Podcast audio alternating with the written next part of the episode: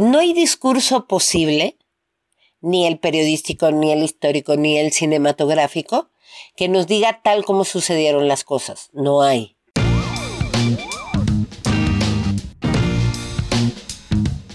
Bienvenidos a este episodio de Detrás de la Pizarra, el podcast donde se hablan de anécdotas y temas en torno a la cuestión de la docencia y el quehacer del profesor. Yo soy el regio Rodrigo Escamilla y conmigo se encuentra Nadia. Hola a todos, el día de hoy también nos acompaña la profesora Genoveva Flores.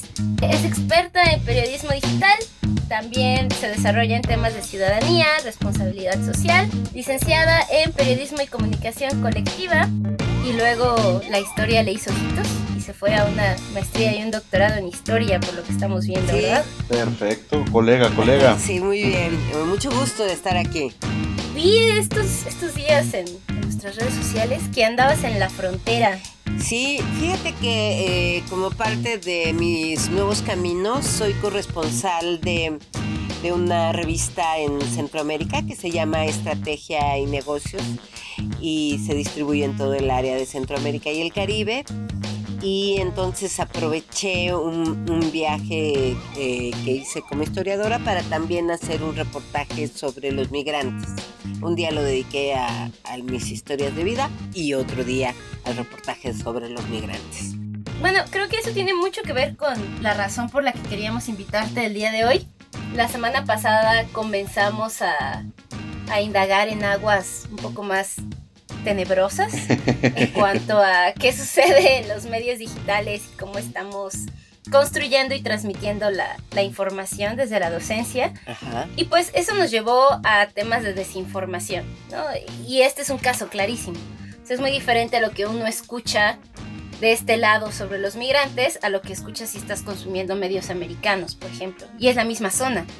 Entonces dices, a ver, espera, ¿por qué no me cuadra la información si es la misma? Es, es muy interesante porque como que allá mismo hay desinformación, ¿no? Incluso cómo se maneja la, la información desde el propio presidente Trump, ¿no? Son una invasión de delincuentes, nos van a quitar el trabajo, hay todo un discurso que permea y permea muy, muy fuertemente, sobre todo en estados tan conservadores como Texas.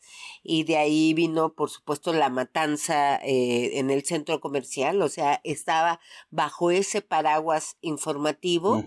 Eh, del lado mexicano, a mí me sorprendió mucho la, la actitud de la gente de Tijuana, ¿no? Y Tijuana finalmente es una ciudad que se hizo de migrantes tiene mucho más apertura que otras fronteras y, relativamente tiene menos peligros que otras fronteras, como me dijeron allá. No, yo me bueno, este, no sé si sepas, este Geno, yo vivo acá en Monterrey, este, y aquí están regresando muchos migrantes que, este, deportan de Texas. Los están dejando aquí en... Sí. O sea, ha habido reportajes donde los de la frontera de Nuevo Laredo los traen para acá y los dejan a su suerte. Y es este una frontera muy, muy, muy peligrosa. Sí, eh, también está pasando en Tijuana, es decir, los están eh, citando supuestamente audiencias, pero en realidad no, es una táctica dilatoria para que se cansen y se queden en Tijuana o regresen a su tierra. Sí, aparte de que vienen acá y acá pues también no es como que esté completamente seguro Monterrey, en sí también los, ha habido casos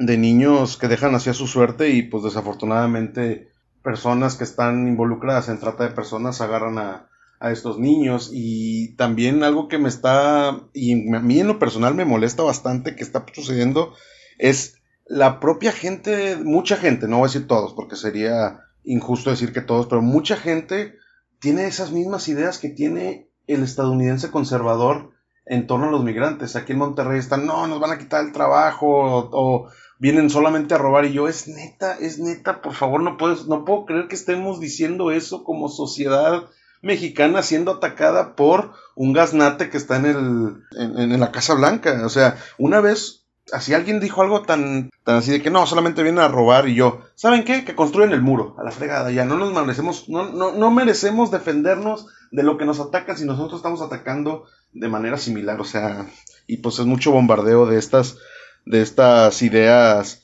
neoconservadoras ya, de, de todo lo que sea migrante es malo, que a mí la verdad en lo personal, pues bueno. Pero creo que tiene mucho que ver con, con esta idea de construcción de discurso, ¿no? Por ejemplo, dice Geno, es que en Tijuana es diferente porque hay una construcción de nosotros somos Tijuana, nosotros somos migrantes, todos. Sí. Y ahorita, hace ratito que mencionabas de, de Trump y de cómo se refiere, también Esca lo mencionaba, cómo habla él de los migrantes y cómo estamos expuestos constantemente a ese tipo de, de juicios que está emitiendo Sí. esta persona. Eh, Ahí es donde empieza a ver estas diferencias, ¿no? Porque una cosa es la información por la información misma y los hechos, y otra cosa es información cargada de emoción, que es donde se está generando un discurso que finalmente es el que va a empezar a afectar tus impresiones, tus decisiones, tus opiniones y llegas a, a comentarios como los que están ocurriendo en Monterrey. Sí, y no sé si tenga que ver el caso de, por ejemplo, tiene Tijuana este, y en sí Baja California tiene una frontera con California, que ha sido un estado con pensamiento un tanto más liberal que, por ejemplo, Texas. Sí, por supuesto. Esos discursos que esos mismos grupos manifiestan en sus redes sociales o en sus noticias locales, este, como también va permeando a los estados fronterizos que están cercanos, eh, este, en el caso de Nuevo León, pues a Texas, y en el caso de Baja California, en California. Y lo que es interesante ya entrando como a un nivel de análisis de cómo construimos las narrativas, y me llama mucho la atención lo que dices de Monterrey, porque muchos de, de la información que se genera para crear ciertos ambientes y cierta corriente de opinión tiene que ver con una construcción emocional de la noticia. Exacto. Eh, y esta construcción emocional es estar diciendo que nos van a quitar el trabajo, todos son delincuentes, eh, estamos en peligro. A nosotros nos suena ridículo este discurso de Donald Trump. La economía mexicana nos está haciendo daño porque nosotros, visto desde, desde este lado, pues sabemos que la economía norteamericana es muchas, muchas veces superior a la mexicana y que Sí. esto es una mentira, pero es una mentira emocional, que ahí está como el primer, digamos, el primer punto de lo que nos interesa, ¿no? ¿Por qué se, por qué, por qué se construyen estas fake news o por qué se construye esta corriente de opinión?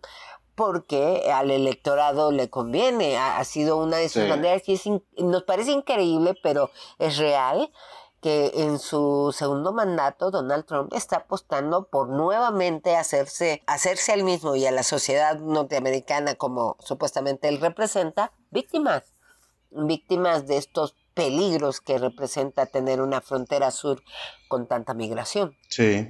el simple hecho de tener como una reflexión al respecto es importante, porque creo que justo esto que están haciendo ahorita, ustedes ahorita es lo que no hacemos de costumbre. ¿no? Estamos todos los días escuchando, y ahorita estamos en terreno seguro hablando de Trump, pero todos los días estamos escuchando estas construcciones emocionales que también está haciendo nuestro propio presidente, basando su campaña gobierno en ello. Campa gobierno, me gusta ese todo término. el tiempo estar haciendo declaraciones desde lo emotivo, desde lo emotivo, desde lo emotivo. ¿Por qué? Porque, como acaban de decir ustedes, hay un interés detrás. La pregunta sería, ¿cómo le hacemos para acordarnos que esa información que está enfrente de nosotros no está ahí de manera orgánica, fortuita? Está ahí porque alguien puso mucho dinero y mucho coco para escoger las palabras y la- el nivel de saturación con el que íbamos a estar expuestos a esos mensajes. ¿Cómo le hacemos como para abrir los ojos? Fíjate que es muy interesante porque cuando, bueno, ya que soy historiadora, ¿no? Cuando Fidel Castro subió al poder, se pasaba horas frente a la televisión explicando qué proyecto de nación quería. Cuando Chávez llegó al poder, también tenía sus enlaces, creo que se llamaba Aló Presidente o algo así. Y, y entonces, de otra manera, las conferencias mañaneras de Andrés Manuel López Obrador tienen esta función que tiene, que, te- que tuvieron para el régimen cubano y que para el régimen de Venezuela, el establecer la agenda. Sí. Eh, es, ¿verdad? Porque es así, ¿quién es el que está diciendo de qué se habla en los medios? Pues con sus mañaneras, ha sido muy exitoso, Andrés Manuel. No sé qué opinen ustedes. Sí, yo estoy completamente de acuerdo. De hecho, a mí me, gusta mucho escuchar los programas de radio que transmiten por internet, por ejemplo, Broso, Aristegui, y todos coinciden en eso también, de, de no, no, no llamarle censura en el sentido totalitario, pero sí hablan de, pues como establece la agenda, dice a la vez de qué van a hablar los medios o la gente ese día, este, y también de qué no van a hablar, porque si se van a enfocar en esto, lo otro lo omiten, este, por ejemplo, cosas como el fuchi o el, este, se me olvidan así otras frases que haya, los fifís, este, ese hasta ya está modificando cómo se refiere uno a ciertos aspectos, o sea, el, el minimizar la cuestión de la violencia a través de Fuchi Wakala, que me sigue dando, me sigue dando risa cómo lo dijo, este, o sea, fue demasiado, yo creo que fue demasiado preciso, no, no referirse a la violencia de esa manera, sino demasiado preciso en decir, esto va a crear polémica y se van a enfocar en esto. Me acuerdo, así como ejemplo rápido, cuando en el gobierno de Peña Nieto, Peña Nieto, eh, ah, ¿cómo se dice? Corrió un maratón y la gente criticó que traía los calcetines puestos al revés. Ay, no corrió un maratón, a lo mejor una de. No, fue, fue una, una, carrera, pero. una carrera, una carrera. los calcetines. y, la gente se fijó en los calcetines y todos, no, qué, qué idiota, este Peña Nieto por los calcetines. Y ok, sí, pero en serio nos estamos enfocando en los calcetines cuando hay problemas mucho más graves que enfocarnos. Entonces, Siento que no es fortuito. Y muchas veces mis alumnos de que no, profe, es que los políticos son unos, no sé qué, son unos idiotas, por llamarlo. le digo, no, muchas veces los políticos son de las personas más astutas que hay. Está, están administrando o controlando hacia dónde se va a mover la información, no censurando, sino proponiendo. A ver, no, no, te voy a decir que no voltees para acá, te voy a enseñar esto con fanfarrias y papelitos de colores que no vas a poder escapar de esto. Es un poco por ahí. Y lo han hecho muchas veces y en, muchas estrategias. O sea, están las cortinas de humo, están las frasecitas que van directo para meme, está incluso, eh, eh, y, y, lo comentaron, yo lo leí en un medio extranjero, lo voy a compartir por ahí, se llama Reply All. Son unos chicos estadounidenses que revisan a fondo casos que tienen que ver con el Internet y hablaron de los peñabots, de cómo ellos desde la mañana ya tenían su agenda y decían, ¿sabes qué? A las tres metemos Justin Bieber en calzones para evitar que se hable de todas estas otras cosas. Entonces, es todo el tiempo la misma medida, completamente bien estructurada y digerida y que tiene salida en distintos tipos de estrategias. O sea, sí, los tontos somos nosotros, definitivamente. Pero fíjate que es muy interesante. Voy a referirme a dos fenómenos de control de la información para que veas que no, que, tienes todas las razones. Es, una estrategia totalmente intencional. Por ejemplo, eh, los voceros de del Congreso en Estados Unidos tienen una estrategia que es fenomenal para el control de la información generan un gran bagaje de información buena, o sea, esto es lo interesante en esa estrategia, de tal manera que, vamos a decirle, le solucionan el problema al corresponsal. Entonces, todos los días le dan boletines, eh, pero buenísimos, o sea, tienen muy buena sistematización de la información justo para establecer la agenda en el sentido que ellos quieren y para que entonces no, no, eh, no te vayas por otra parte. Y, y yo lo noto mucho en, también en este gobierno de Andrés Manuel, por ejemplo. Este, andaba yo eh, siguiendo una, una noticia que no tenía como mucho que ver, y yo le pedí algo muy, muy sencillo a la Cancillería, ¿no? Que al responsable, a la responsable de prensa internacional, le, pedí una posición oficial del gobierno mexicano sobre las inversiones que iba a hacer México en Centroamérica. Y, estuve, estuve sobre ella, oye, ya me tiene la entrevista, oye, ya me tiene la entrevista. Y cuando finalmente me, me da la entrevista, la entrevista no es a alguien de la Cancillería, ella me recomienda a un muy buen investigador del CIDE. eso también lo puedo encontrar yo, ¿no? Yo lo que quiero es la posición oficial, pero ella misma me dice que, que a partir de la estrategia de las mañaneras, entonces todo se centra en lo que diga Andrés Manuel y que si va a decir algo el canciller, lo va a decir en la mañanera. Y es la misma estrategia que se siguió, la eh, estrategia total, cuando la H1N1, o sea, siempre se hacía la, la conferencia de prensa, se hacía a las 12, nadie declaraba en ninguna otra parte y solo declaraba el secretario de salud y era el que llevaba la batuta. Todavía hasta se pueden ver los videos de las distintas conferencias de prensa día tras día para ver cómo se iba centralizando la información en un todo que era necesario por el gobierno federal de entonces para que no se saliera de control la información sobre la epidemia. Entonces es intencional como lo dices. Sí, este... Es que tiene dos lados, ¿no? Por un lado tiene sentido que la información esté centralizada porque es un único canal de distribución oficial. Entonces, todo esto que estamos platicando de información no precisa es más difícil que pase. Pero por el otro lado, ¿qué tanta libertad de expresión y transparencia de información y todos estos términos está presente? Si, si algo tan sencillo como esto no se puede acceder a la información, Sí, te, te, plantea como periodista una disyuntiva. Imagínate, siempre tienes que llamar para, para tener la información equilibrada y al llamar, pues quieres una versión oficial, ¿no? Si no, si no te la dan, pues la versión que tú construyes, que puede ser desde la sociedad, desde la academia, por ejemplo, esto de la migración, eh, pero entonces todo el tiempo estoy llamando para que me den una versión oficial y nunca me la dan. Entonces, eh, eh, aunque intentes trabajar bien, bueno, es lo que yo voy a comentar con mi editora. O sea, yo los he buscado por cielo, mar y tierra, tanto para lo de economía centroamericana como ahora para migración, y simplemente no se dejan. Es esta cosa que dices, bueno, cierro mi artículo así, sin la información oficial, o nunca lo voy a poder sacar y dejar que esta información siga fluyendo porque no me quieren dar ese pedazo. Exacto. Entonces, pues tú como profesional del, de la, del periodismo, lo que haces es siempre pedirla. Finalmente se va a publicar y se va a publicar en un medio internacional.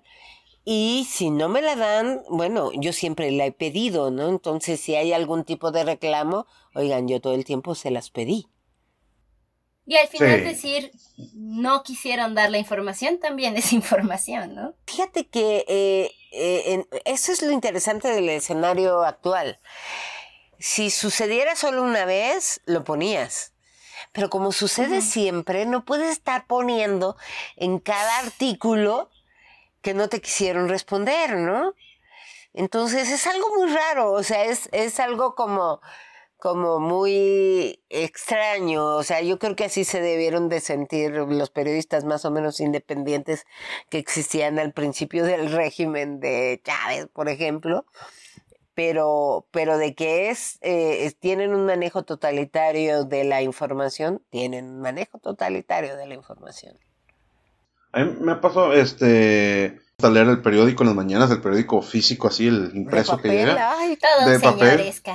Y en muchas noticias, hay, eh, en muchas noticias dice, al momento de la publicación o tal agencia no, no, no aceptaron la llamada para dar su, su versión de los hechos, ¿no? Pues sí te quedas con, con la mitad de la, la mitad de la cuestión, pero es porque hay una negatividad, una, una negación, negatividad, una negación de, de la información porque alguien lo está manejando de esta manera y pues sucede en N número de gobiernos a menor o mayor medida, desde estados totalitarios como Corea del Norte o Venezuela o estados este pues ya hasta incluso voy a hablar de Finlandia eso en todos lados hay una una, una agenda que hay que que hay que seguir. Se ha hecho mucho, muy complicado porque tenemos como dos, dos parámetros. Uno que es el de verosimilitud y el otro que es de verdad.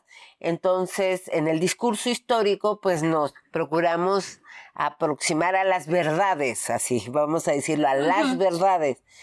pero en el discurso periodístico que cada vez se tiene que ir generando con mayor rapidez, eh, pues la única, digamos, como la única aspiración posible en este mundo tan rápido del periodismo digital es cuando eres muy profesional, pues asegurarte de la verosimilitud. Pero, pero es tal la demanda de, de información y tan rápido que no puedes, no puedes, este, eh, como verificar como antes se verificaba. O sea, cuando nosotros hacíamos periodismo de papel, sí o sí tenías que tener dos versiones que confluyeran sobre lo mismo que, que estabas escribiendo. Ahora que tenemos el minuto a minuto en los, en los periódicos, bueno, es generación instantánea, ¿no? De, la información. Entonces, yo creo que lo peor en términos de precisión informativa es irse con el minuto a minuto, porque como es algo que está sucediendo eh, y carece de, precisión. Entonces, eh, ahora por eso me gusta la corresponsalía que tengo, porque como es, es un, se publica una vez al mes, pues no hay esta, esta presión de, de, que no puedas contrastar la información, ¿no? Entonces la, la tienes que contrastar y la puedes contrastar, pero un poco me pongo en los zapatos de mis alumnos, por ejemplo, que están trabajando para noticieros, distintos noticieros, no voy a decir para cuáles. El otro día un brillante exalumno me eh, hizo una aclaración que dije, no puede ser que eso esté haciendo. Eh, eh, puse, bueno, publico este reportaje para hacer algo más que el que copia y pega las noticias, ¿no? Y dije, no puede ser, es el refritero. El reciclado de noticias, sí. Es uno de mis alumnos más brillantes. Pero es un poco lo que dices, ¿no? Los están orillando a eso, los están orillando a que todo mundo tiene que estar generando información constantemente. De hecho, una de las técnicas que están proponiendo ahora para comprobar la veracidad de la información que estás consumiendo es esperarte a ver si esa información sigue apareciendo unos días después en otros lugares, con otras, eh, contrastada de forma diferente. Dice, cuando algo es, es cierto, se va a hablar de ello un rato y se va a explorar y se va a manosear desde diferentes puntos de vista. Cuando es algo pasajero, cuando es algo que no tenía fundamentos, pues quedará ahogado en la mejor de las ocasiones en el flujo tremendo de información, ¿no? Pero tiene mucho que ver con esta como que esta prisa que tenemos ahora como sociedad, de que todo tiene que fluir de manera inmediata, ¿no? O sea, estamos acostumbrados al scroll, estamos acostumbrados al, ay, ya dime, ¿no? Ya esta cosa de, secreto, la expectativa, de darme tiempo para, para digerir esto que tengo que decir, ya no lo hay. Queremos que todo sea transparente, queremos que todo sea inmediato. Y entonces ¿qué pasa del lado de los que están generando la información? Justo lo que tú dices, Geno, ¿no? O sea, que es como, bueno, ahí está, ya tú chécale, pero en el fondo sabemos que no lo van a checar. Es que ese es el problema. ¿Cómo acostumbramos a un usuario que seguramente le da flojera invertirle más tiempo a su consumo de información y por eso cree que lo está haciendo rápido en Twitter, por ejemplo, ¿no? Así de, es que a mí me gusta enterarme de las cosas y ya no dedicarle más tiempo del que necesito. Se va a Twitter. ¿Y, ¿Y, Twitter qué? O sea, en tres renglones que se acaban de generar hace tres minutos, ¿está la verdad? ¿O en un reportaje que se hizo con tiempo para realmente consumir el contexto completo de un problema? Sí, exactamente. Demasiado breve, demasiado rápido y, demasiada información. Yo alguna vez hasta les explicaba, ahora ya no, ya no es tan simpático. Yo les, les explicaba a mis alumnos que el de forma tenía tanto éxito porque eh, estaba basado en los 11 puntos de interés periodístico que damos en la clase. O sea, claro que sí, o era humor, o era rareza, o era un conflicto, o era, seguía todas las reglas del, de la narrativa periodística, nada más que era mentira, ¿no? Entonces, y, y, y por eso llegaron a haber medios internacionales que publicaron noticias del Deforma eh, como si fueran ciertas, porque realmente seguía todas las, todas las reglas estructurales de la narrativa periodística. Y eso es un poco lo que pasa también con las fake news, porque siguen toda, digamos, toda la estructura, o sea, como que el vestido se lo hacen a medida del consumo y a una medida usual. ¿No? Si, e, es decir, vamos a, suponer que van a hacer una noticia y si es verano lo hace con flores. Entonces, por eso se hacen virales las fake news, porque están siguiendo toda la estructura y la narrativa periodística, aunque están diciendo mentiras, o digamos, ya no es para hacer reír, sino para deformar el espacio público de la opinión.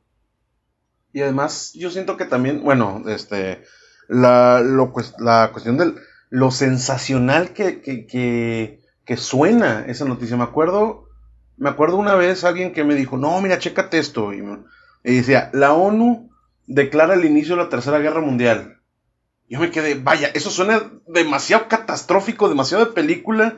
Y luego ya le dije a la persona, oye, la ONU ni siquiera tiene esas atribuciones, no es que declare oficialmente que inicia, pero como que esta persona, dentro de lo que cabe, no diciendo que era como que sadista o que quería el caos, no, más bien como que le encantó el, escenario, como sonaba la, noticia, que lo quería, lo, tomaba como cierto, como decir, o sea, o sea, como que pasa algo de este, de este calibre, o sea, yo también, la, sensación que te da el simple título, que ya es uno rascándole más, pues suena demasiado inverosímil, o sea, este, nadie declara oficialmente una guerra mundial, o sea, ni siquiera en los tiempos de la Primera o Segunda Guerra Mundial se declararon de tal manera. Tú como historiador sabes que para que sepas que esa guerra va, va, a tener, digamos, el componente mundial, pues necesitas la perspectiva histórica y en ese momento no la tienes, ¿no? Entonces, Así es. pero eh, acabas de mencionar algo muy importante. Una de, uno de los factores así eh, centrales de estas noticias falsas es la espectacularidad. Entonces siempre, siempre van a decir los expertos dicen, o en tu ejemplo. La ciencia dice. La ONU dice, la, ciencia ha declarado que las mujeres que son fieles eh, son más inteligentes, ¿no? Y entonces cosas así que nunca muestran su fuente en realidad.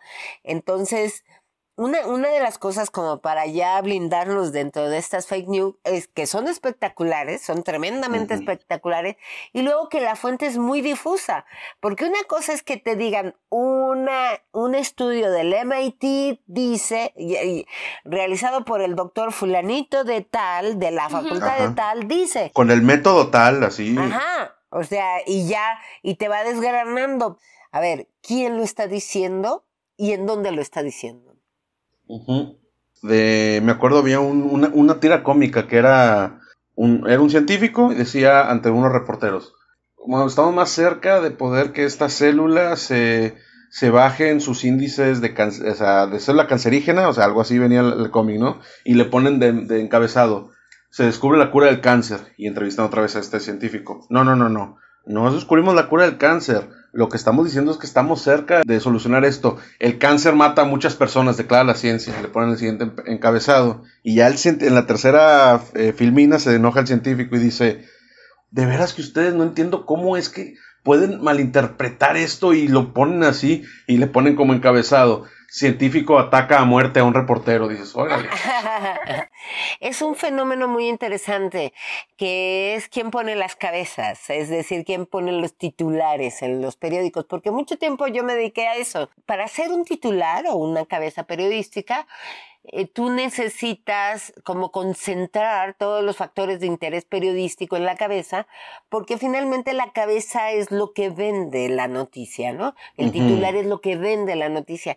Entonces, de todas las imprecisiones que puedas encontrar en una nota, hay más probabilidades de que el titular tenga, se acerque a esa imprecisión. ¿Por qué? Porque va a vender. Entonces tiene que de alguna manera despertar nuestro morbo, nuestra curiosidad, nuestra sorpresa, más que la nota misma.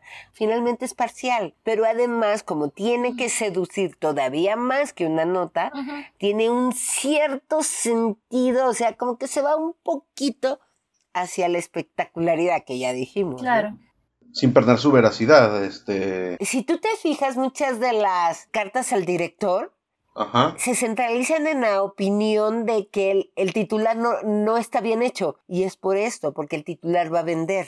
Y sobre todo mm. ahora tiene que vender en el menor tiempo posible. ¿Por qué? Por el scroll. Entonces, si tu título es bueno, la gente se va a detener y si no, le va a dar al teléfono a, la pantalla para que pase otra, otra nota. Entonces tú tienes que hacer el efecto de seducción al lector. Es que ahí hay varias cosas. Nada más un comentario rapidísimo. Lo peor es que ahora esa cabecera es el clickbait, ¿no? Y que a veces termina en, mira cómo agrandar tu cabello los próximos cinco minutos. Cosas ah, pensé que ibas a decir otra cosa, menos mal. Me detuve a tiempo. no, es que creo que tiene mucho que ver y es lo que yo venía pensando, decía yo, es que ¿realmente nos interesa consumir información o tenemos la responsabilidad de consumir información? Y lo que sí queremos consumir es entretenimiento. Ajá. ¿Qué tiene que hacer la información? Disfrazarse un poco de entretenimiento, que es lo que nos estás comentando.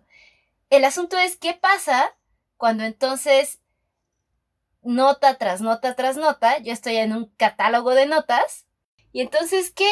¿Cuál me va a ganar si todas están intentando hacer lo mismo? O sea, creo que es un poco un monstruito que nos inventamos nosotros solos, ¿no? Porque todas están intentando seducirme, entonces, ¿cuál es la buena? Y es interesante esto que, que tú has dicho, porque por cómo está estructurada la narrativa periodística, yo siempre lo he sostenido, es un espejo deformante de, la realidad.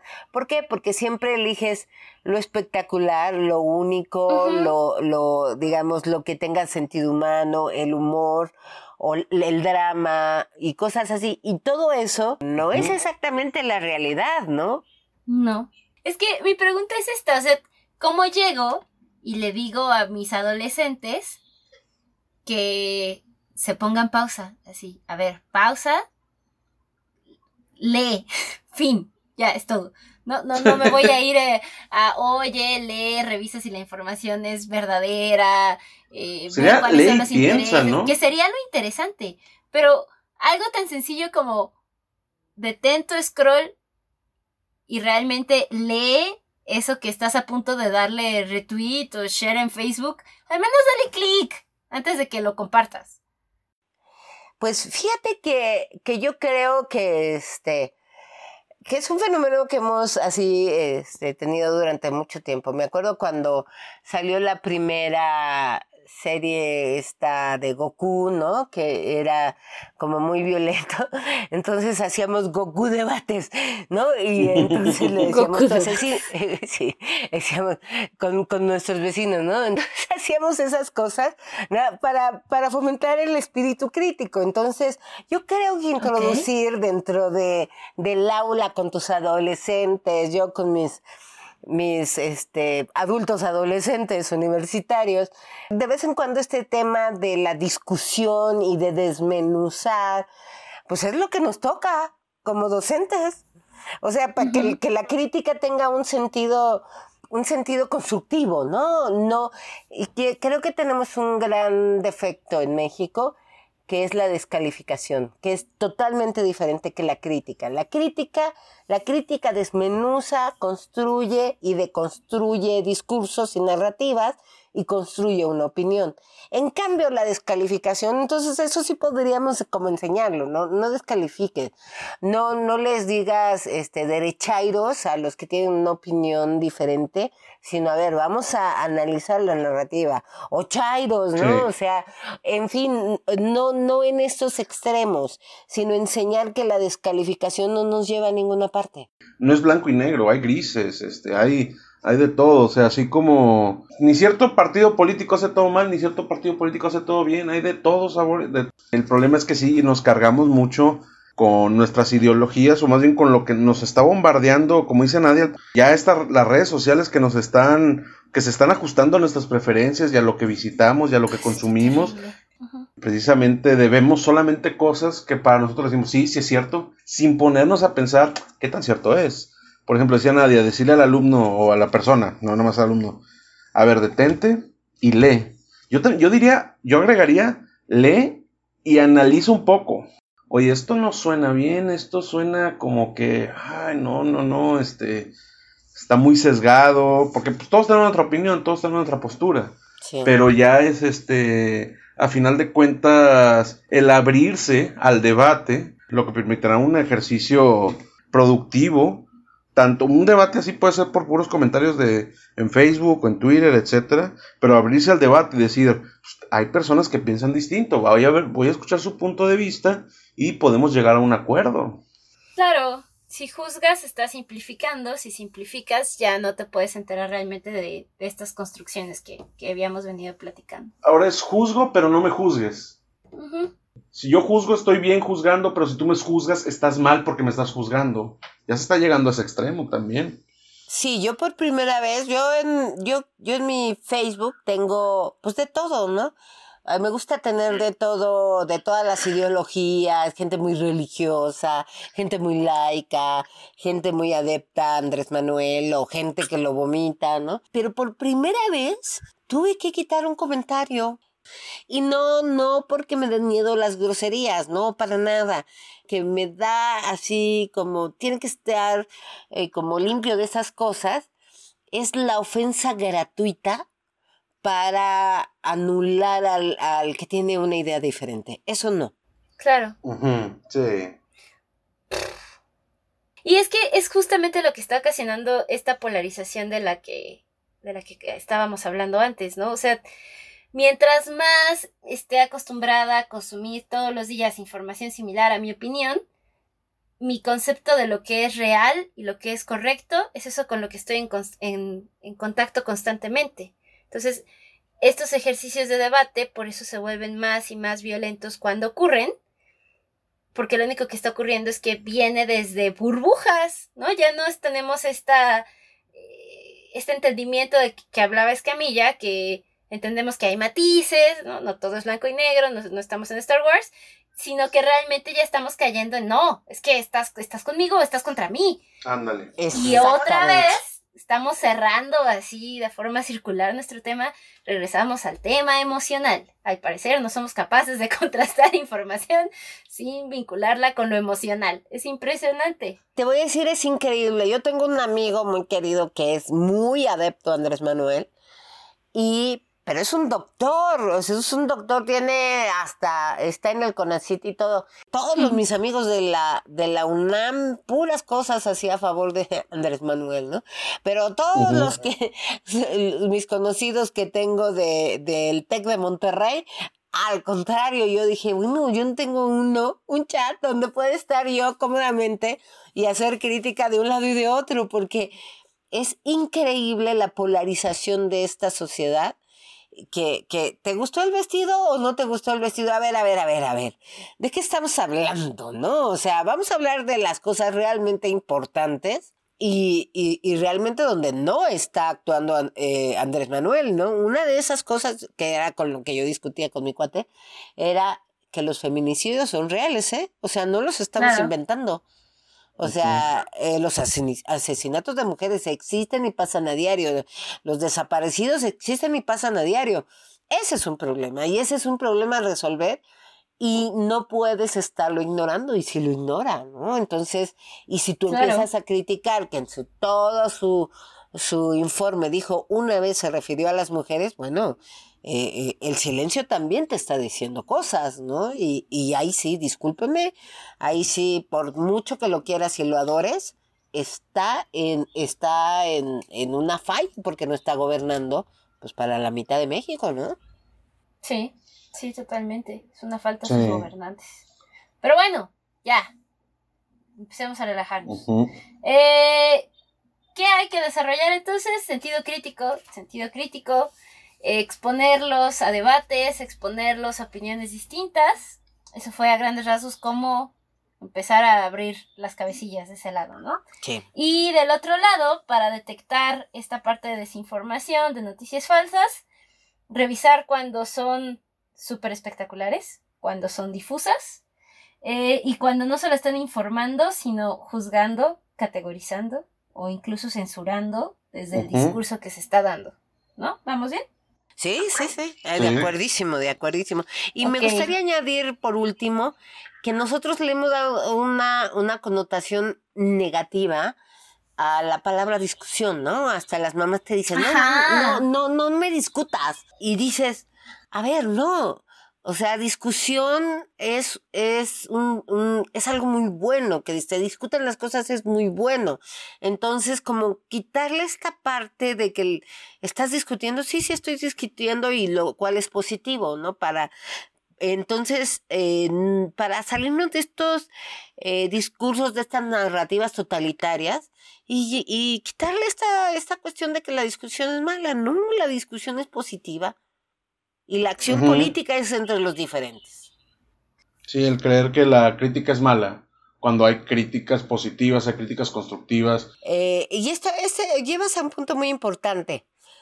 No hay discurso posible, ni el periodístico, ni el histórico, ni el cinematográfico, que nos diga tal como sucedieron las cosas. No hay. No, no hay. Entonces, si no hay un discurso, eh, quiere decir que todas las narrativas tienen su sesgo. Y entonces hay que saberlo. O sea, siempre preguntar, como preguntamos en la historiografía, ¿por qué dijo así esas cosas y en ese momento?